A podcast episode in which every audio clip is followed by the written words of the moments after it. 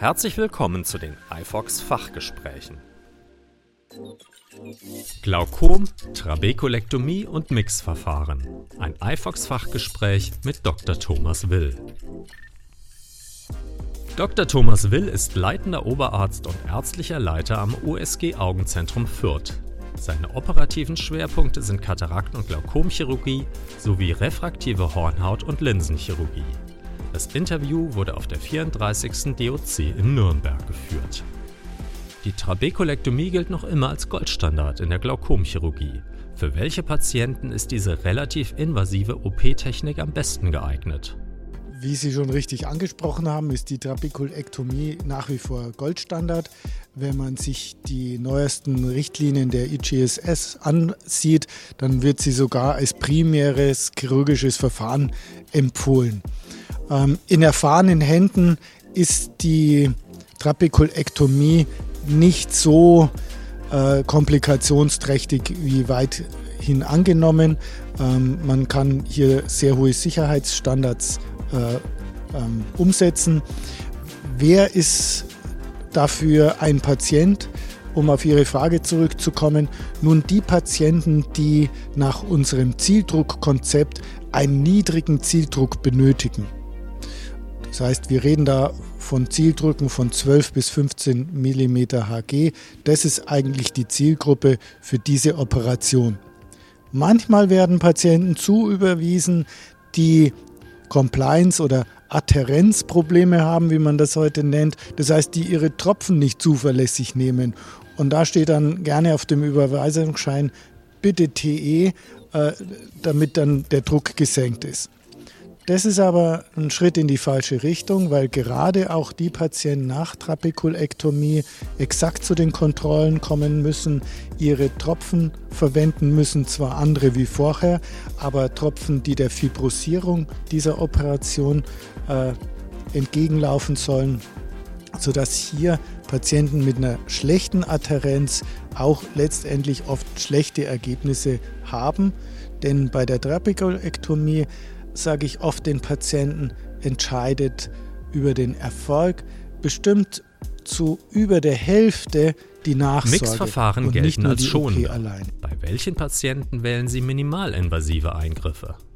Um nochmal in dieselbe Richtung der Kriterien zu gehen, dem Zieldruckkonzept. Hier erreichen wir Zieldrücke von etwa 15, 16 mm Hg und das sind also Patienten, wenn die da in dieses Konzept passen mit diesem Zieldruck, die ich hier auswähle.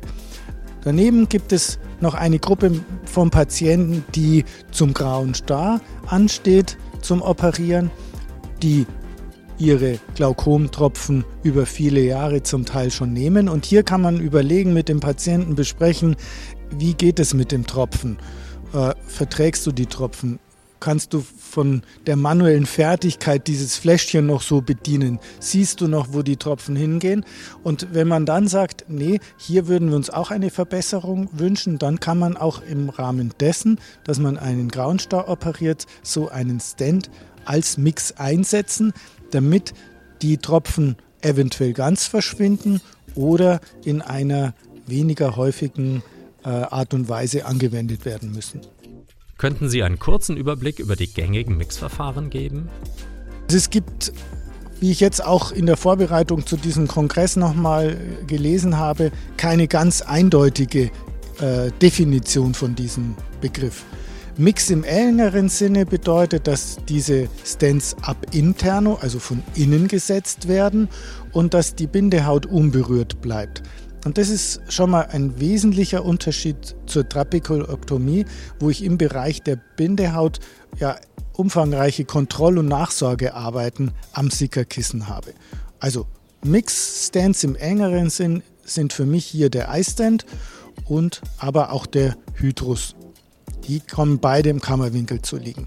Dann gibt es noch zugegebenermaßen auch hervorragende Stents, die im Bindehautbereich liegen, wie der Presaflow oder auch der Xengel Stand.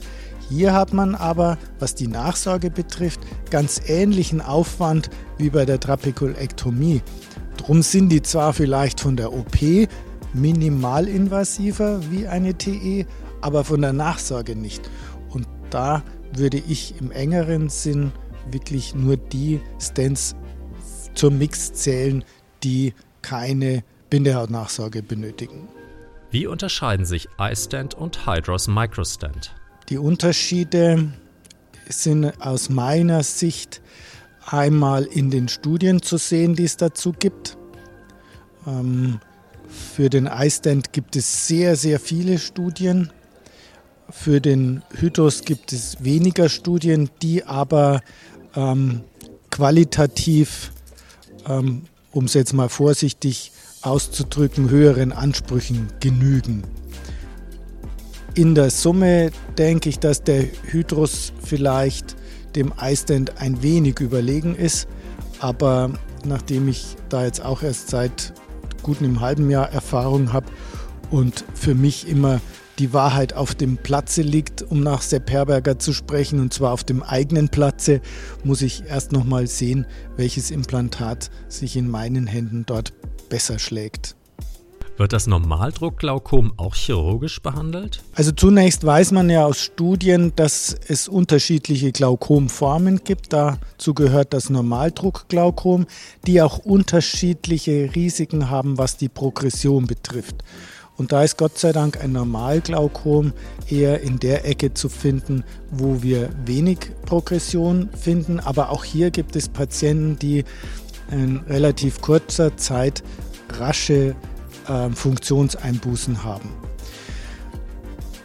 Unser Hauptangriffspunkt in der Augenheilkunde ist die Senkung des Augendrucks beim Glaukom. Wenn ich jetzt jemand vor mir habe, der sowieso schon einen normalen Augendruck hat, dann fällt dieses Instrumentarium so gut wie weg.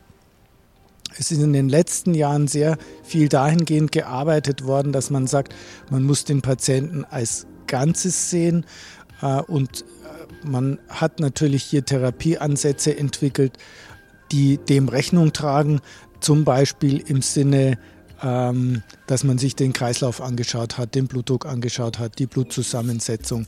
Eine andere weitere Geschichte sind Nahrungsergänzungsstoffe, die die Funktion der Mitochondrien stärken.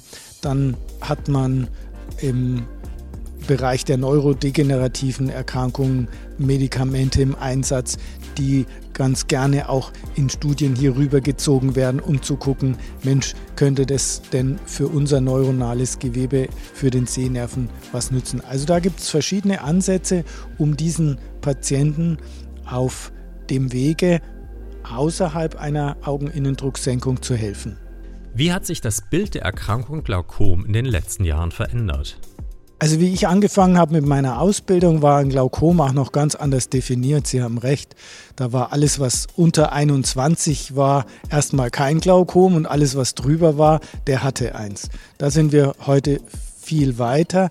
Ähm, es ist vor allem so, dass man die Anfangsstadien des Glaukoms möglichst frühzeitig erkennen muss.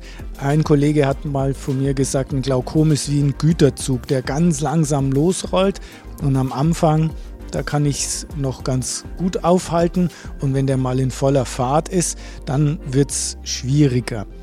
Ähm, und, und von daher ist, glaube ich, der Hauptaugenmerk auf die Früherkennung zu legen.